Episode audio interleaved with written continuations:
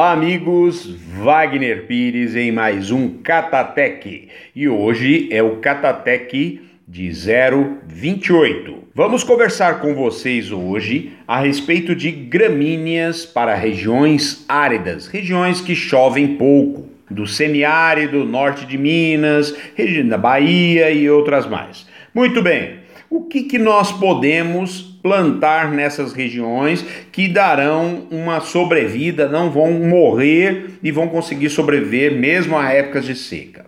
Nós temos o Andropogon gaianus, tá? O Andropogon, ele tem é uma gramínea que tem um sistema radicular muito profundo e consegue sobreviver a regiões áridas e regiões de baixa fertilidade. Uma gramínea muito boa, porém o andropógo tem um probleminha.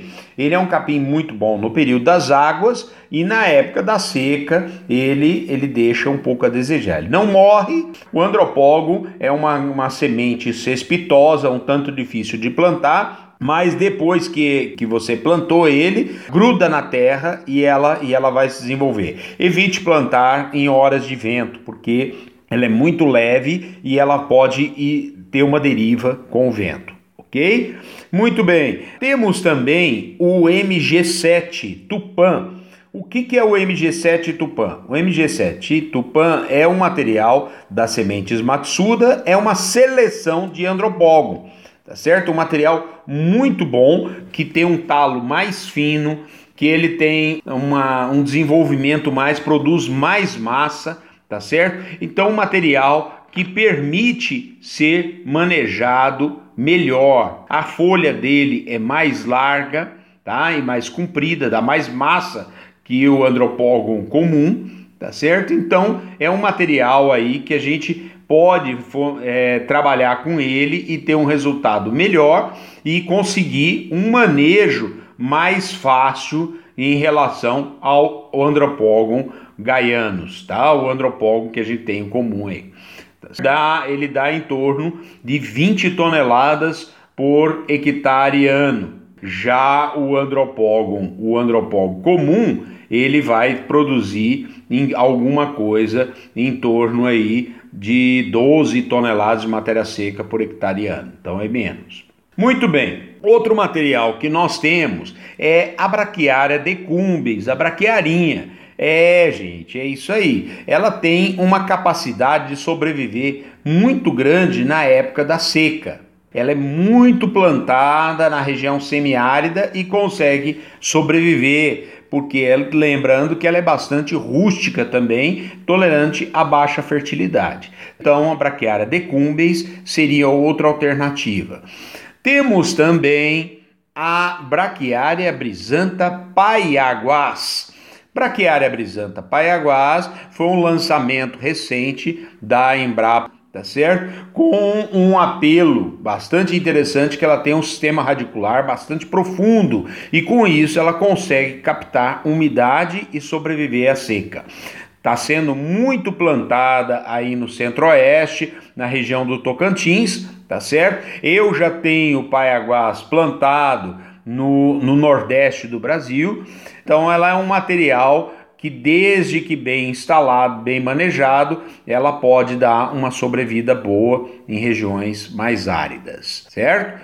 Outro material que nós temos, o Buffalo Grass. O Buffalo Grass, cultivar biloela, tá? É um Centurus ciliaris, um material excelente, muito bom. Porém, esse material, ele, ele é um material que ele enfena facilmente na entrada da seca, ele não morre com a seca, tá? Quando volta a chuva, ele consegue voltar e, re, e ressuscitar, vamos assim dizer. Tá? Ele aguenta muito mesmo a, a seca, porém ele não vai dar qualidade de pastagem, mas ele não morre. Então ele fica lá.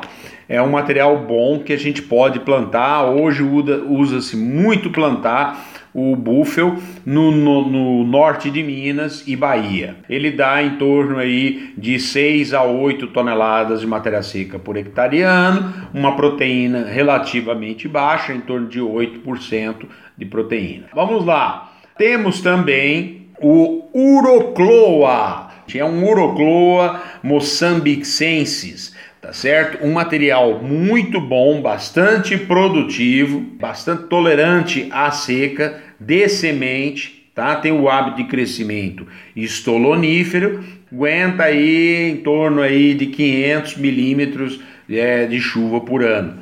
Então, um material bastante é, resistente e tolerante. Dá uma produção em torno aí de 7 a 15 toneladas aí de matéria seca é, por hectare ano. Eu recomendo ele também tanto quanto o Buffalo Grass. Então, resumindo a nossa história, nós temos o, o andropógo, tá? o gaianos comum que a gente tem, o tupã, que é o MG7 da Matsuda.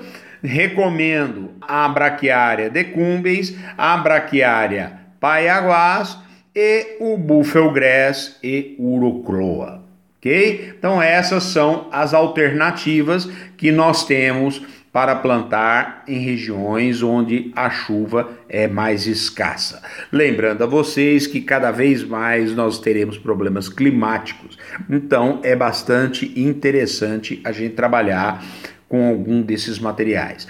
O, o seja o Gaianos ou o Tupam, tem uma característica bastante interessante. Quando bate a chuva, é o primeiro capim a rebrotar tá certo? Em qualquer fazenda. Então, estrategicamente, ele é interessante a gente ter na fazenda para socorrer o gado logo após o período de seca. Ok? Eu espero que vocês tenham gostado desse Catatec, compartilhem com seus amigos e lá no nosso site você vai encontrar uma ficha técnica de todos eles. Ok? Um abraço a todos e pro... até o próximo Catatec, se Deus quiser.